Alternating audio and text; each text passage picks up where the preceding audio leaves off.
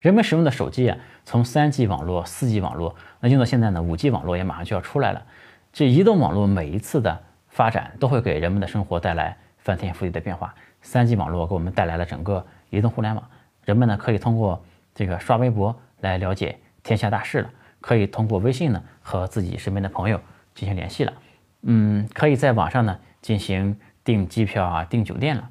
那 4G 呢，更是把这个移动互联网又大大的往前。推进了一步，人们可以用手机看视频、看直播了，可以刷短视频了，嗯，而且呢还可以这个使用很多本地生活的服务，订外卖啊、打车等等服务都可以用了。那么五 G 时代的到来会给人们的生活带来哪些变化呢？那五 G 的技术本身有什么特点呢？今天就和大家来聊一下五 G。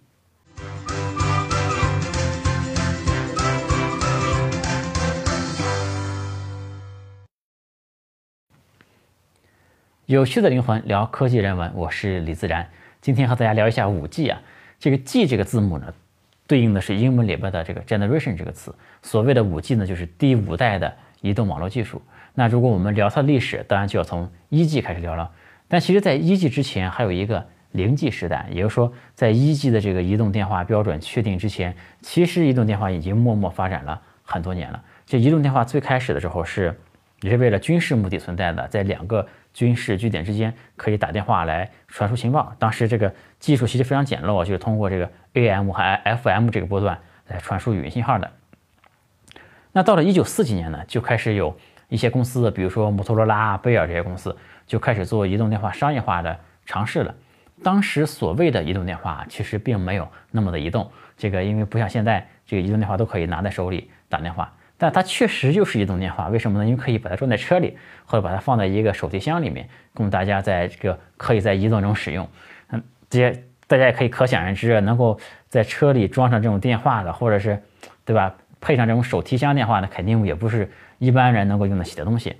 那么到一 G 时代呢，其实是大概是在呃一九八零年开始到一九九零年吧。这个其实。一 G、二 G、三 G、四 G，这个每一代技术大概在市场上都会兴盛十年左右的时间。那一 G 呢，就是从一九八零到一九九零年。那这个一 G 时代最重要的这个代表性产品，那就是大哥大了。这如果大家看一些怀旧的这个香港电影的话，都可以看到这个黑帮老大这个手里的标配就人手一个大哥大。那因为第一呢，这个大哥大非常的贵重啊，这个还是这个一个人身份呢很重要的一个象征。另外呢，这个大哥大这个头也很大，对吧？看起来就特别的。威武雄壮，还有呢，就是这个大哥大呢，它确实也很重，真的打起来呢，可能也确实可以当做一个板砖的这个武器来用。但这个大哥大本身呢，其实这个音质啊是很差的，这个续航也很低，而且呢，最重要的是它的通话其实并不安全，因为整个一 G 时代这个通话是用这个模拟信号来传递的，不像后面是传输的数字信号，你可以对数字信号进行加密等等。其实一 G 的这个信号呢是很容易被。这个窃听、监听的，所以我觉得，其实这黑帮老大们真的去拿这个，呃，大哥大去聊一些机密的业务，其实是不是特别合适的。那么到后来这个，嗯，二 G 的时代呢，大概是从一九九零到两千年吧。这个二 G 的最重要的特点就是开始传送这个数字信号了。数字信号一传送呢，这个通话的音质也提高了，这安全性呢也提高了，因为可以这个加密了。嗯，另外二 G 的重要特点呢是它是一个全球的一个标准，那这个就可以实现全球漫游了。你在一些主流国家拿着一部二 G 电话机，你到很多国家都可以去用了。嗯，另外二 G 呢，它也支持了这个短信啊等等这个新的一些一些这个通讯的方式。在二 G 和三 G，二 G 也不是突然间就这个发展到三 G 的，其实在二 G 和三 G 之间还有这二点五 G 和二点七五 G 的技术。这二点五 G 呢，就是 GPS，我相信这个很多中国人第一次用手机上网就是通过这个 GPS 来上的网。那到了二点七五 G 的这个就是 EDGE 这个技术，这个 EDGE 呢，其实网速就相对来说已经比较快了。就人们用这个技术来这个收发邮件啊，呃，浏览一下简单的网页啊，聊聊 QQ 啊，这个发发彩信啊，都是没有什么问题的。这个 EDGE 呢，其实到现在还有这些应用，比如说现在当你手机这个信号不好的时候。这个你就会可以看到这个四 G 标志消失了，是吧？在这个信号那里出现了一个 E 啊，这个 E 呢就是这个你就在使用这个二 G 的 EDGE 网络了。那这个 E EDGE 呢其实是二点七五 G 啊，它是一种非常接近三 G 的技术，但其实它是在三 G 出现之前嘛，所以大家就把它称为是这个二点七五 G。那到了这个三 G 时代呢，三 G 可以说是改变了整个世界的一个技术啊，就是它带来了整个的移动互联网，整个智能手机行业开始兴起，移动互联网开始兴起，这个附带着一一系列伟大的公司、伟大的产品啊，苹果开始崛起，这个安卓系统也开始起来。嗯，另外这个像微博啊、微信，大家很多到现在仍然在用的应用，都是在。三 G 时代这个发展起来的，三 G 的网速呢，其实就已经还算比较快了，就是你起码看看微博，这个发朋友圈这都是没有问题的。而且呢，这个视频的质量如果不是太高的话，你在线去看看视频，这个问题也是不大的。三 G 网络另外一个重要的特点呢，就是呃，它是支持人们在移动的过程中上网的。这什么意思？就是二 G 网络，如果用过的人会知道啊，就是你坐那里不动。用二 G 网络还可以，但如果你在车上用，那基本上是没有信号的。那三 G 呢？起码你在汽车上这种移动速度下用还是可以用的。嗯，这就让这个移动互联网的这个稳定性得到了很大提高，人们在移移动过程中呢也不太会断网了。这个三 G 发展到四 G 呢，也不是这个一蹴而就的。这三 G 和四 G 之间有这个三点五 G 和三点七五 G 的这个 HSPA。和 HSPA 加的这个技术，那这两个这个术语呢，大家可能听得比比较陌生啊，但其实很多人都用过。它体现在产品上呢，就是这个 WCDMA。其实很多人都用过这个 WCDMA 的这个服务，就是通过这种呃 3.5G、3.75G 的这个技术来上网的。这个技术的原理呢，大概是通过多根天线同时使用来提高这个上网的速度。那其实 3G 发展的后面呢，已经和四 G 初期的这个网速啊，差不差不了多少了。三 G 网络的主要使用时间是从两千年到二零一零年，那四 G 网络呢，就是从二零一零到二零二零这十年间。那四 G 网络呢，是在三 G 网络基础上又把整个移动互联网大大的往前推进了一步，可以说是移动互联网的成熟期了。那个四 G 网络最大的特点呢，是它是以数据传输数据为核心来设计的，因为。在这个三 G 和三 G 之前的时代啊，人们还是传统的认为这个通话功能才是一个手机最核心的功能嘛。其实很多的功能点还是围绕着这个通话啊、打这个发短信啊这些传统的这功能机的这些功能去开发的。那到了四 G 呢，其实它就是这个移动互联网已经起来了嘛，人们都看见哇，原来这手机最重要的功能并不是打电话发短信，而是去这个联通互联网。去和互联网传递数据，那么整个四 G 的标准就是为数据传输而设计的。这个四 G 前我们前面说，它刚出来的时候是比三 G 也快不了多少的，在它后面呢也有四点五 G、四点九 G 这些。其实我们现在很多人都用了四点九 G 的 LTE 的这个技术，这个技术呢，这个已经很接近五 G 了啊，这个速度也是非常快的。那四 G 网络有一个重大的特点呢，就是它把不光是速度高了，其实人们感知网速啊，通通常除了这个，嗯，你这个数据传输的快慢之外，还有一个重要的指标就是数据的延迟。四 G 一个重要的特点就是把这个数据的延迟给降低了。比如说你在看一部高清电影的时候，这时候呢延迟不重要，对吧？这个最重要的是网络速度要快。如果你的网络速度不够快的话，那个电影你是缓存不下来的，你看的过程中呢就会卡。但是这个出现点延迟问题不大，比如说你这个你点一下过了一秒钟才出画面，那这个延迟可能一秒钟的时间，那你是觉得无所谓的。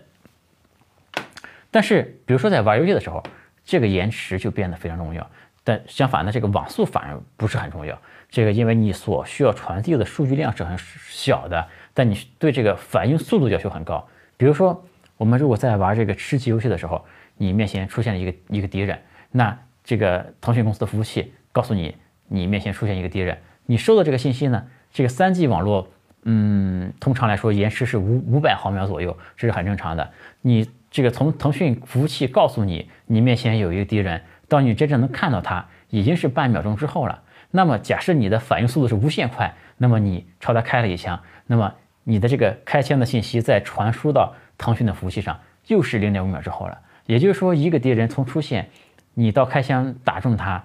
这个已已经是过了一秒钟之后的事情了。那这样的延迟速度呢，肯定进行这种这个激烈很很激烈高对抗的游戏都是不太现实的。所以说，在三 G 网络的这个情况下是没有这种规模很大的竞技类的这个对延迟要求很高的游戏出现的。那到四 G 网络呢，其实是把延迟从以前的几百毫秒降低到了几十毫秒，经常可以到二三十毫秒的这么一个级别。那在这个二三十毫秒的级别下，就人们去玩这些大型的对战的游戏就没有什么问题了。所以说，可以说在四 G 的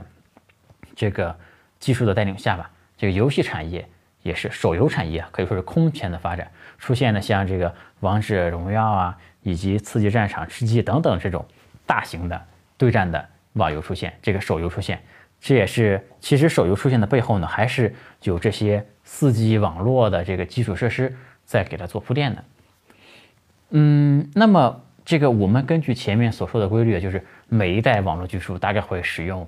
这个十年左右的时间了。那么这个如果这个规律会继续延续的话，我们就会知道，这个二零二零到二零三零年就是下一个十年，那就是五 G 应用蓬勃发展的十年。这个五 G 技术呢，也会非常深刻的改变我们每一个人的生活。首先呢，这个五 G 的速度肯定是比四 G 快很多的。它的速度呢是四 G 的十倍以上。这个我说这个网速啊，大家如果我说一堆数字，大家可能比较难以理解。那我做一个我们一些物体的高度来做一个类比。比如说，在这个一 G 的网络下，这个传输数据的效率大概相当于是一个蟋蟀的一个高度的话，那么到了二 G 网络呢，它的网速就相当于一条狗的高度。那么到了三层那个三 G 网络呢，它这个传送数据的呃这个速度。大概就相当于一个五层楼的高度了。那么到了四 G 网络呢，就大概相当于是哈利法塔，就是人类最高那个建筑嘛，大概是八百三十米左右。那么到了五 G 呢，就已经相当于珠穆朗玛峰了。所以说你可以看到这个腾这个呃移动这个技术的进步可以说是一日千里，这每一代这速度都是指数级的往前增长。五 G 的另外一个特点呢，就是它进一步的降低了延迟。我们前面说过，四 G 已经把这个延迟降低到二三十毫秒了，这对于一般的打游戏已经没有问题了。但是如果面对一些更苛刻的一些工业的环境的话，那么我们还需要把这个延迟进一步的降低。那五 G 呢，进一步的把这个延迟降低到了一毫秒左右。那在很多情况下都是可以无视这个延迟的存在了。当然，这个打游戏也会更爽。但除了打游戏之外，比如说这个远程医疗、工业控制啊。等等，比如说我们大家比较容易理解就是自动驾驶吧。这个如果一辆汽车自动驾驶中，它能够早几十毫秒的时间，对吧？去发现一些这个情况来进行处理的话，那当然这个汽车就会变得更加的安全。另外呢，这个五 G 还有一个特性就是它支持呃，就是连接五 G 网络的设备，是可以以非常低的功耗来运行的。再加上五 G 呢本身就是为物联网而设计的，它可以支持同时超过。这个一万亿个设备同时接入五 G 网络，所以说这就给人们带来一种新的可能性，就是会让人们去思考啊，一些本来不需要上网，是吧？在四 G 时代，人们认为它不需要上网，或者是不可能上网的一些物体，那么到了五 G 时代呢，人们要重新去思考它这个物体究竟应应不应该上网的可能性。比如我举一个例子，就是我们每家都有这个水表啊、电表、煤气表，那这些表呢，在家里。这个其实也是挺麻烦的，因为你每个月都要去查一下这个数字，对吧？去报给这个水电公司的。那在四 G 时代呢，人们这当然这个不会想到我做一个能上网的水表，呃，这明显是如果拿这种项目的话，这个作为创业项目的话，我觉得它非常不靠谱，因为这个东西怎么说？第一，成本也比较高，因为四 G 的资费肯定是比五 G 要贵很多的。到了五 G 时代，这个网络资费可能会更加的便宜啊，这个。如果你往水表里放一电话卡，这水表卖的会比以前的水表贵很多。第二呢，这个四 G 的功耗也是一个大问题。你不可能给你家水水给你家的水表每过几天充一次电，对吧？然后如果这个水表需要连接一个插头再连到插座上面，那也明显的这个非常不合常理。那就有人说，这个像水表、电表这些物体能不能通过用 WiFi 的方式连接家里的路由器来解决呢？其实前些年这个一直在推广。但没有火的一个概念，就是智能家居嘛。其实我觉得智能家居一个很重要的问题就是，里面的每一个电器、每一个设备都要去连接你们家的路由器。那这个过程呢，首先非常的繁琐，对于一些小白用户来讲，其实非常难以操作，而且呢，也太依赖家里的路由器了。万一家里路由器出了问题，这个断了网，或者是路由器坏了，那么这个家里的电器，甚至这个家里的水表、电表都不能工作了，这明显是非常的不合理。嗯，那么到了五 G 时代呢，那我们就可以重新思考这些设备上网的可能性了。比如说这个水表、电表，我们就可以让它上网了。首先呢，成本足够低，你这个以后呢，这个随着物联网的发展，你可能这个物体，这个这个东西上不上网，它价格并不会差很多。这个另外呢。这功耗也足够低，比如说放一节电池，它能用上几年的时间，那么我省得每个月去看一次这个表了，那我当然还是愿意去使用这种产品的。也就是说，它这个五 G 时代会给更多的这个本来不能上网的东西啊，带来了上网的可能性。聊五 G，我们下期继续。李自然说：“关注呀。”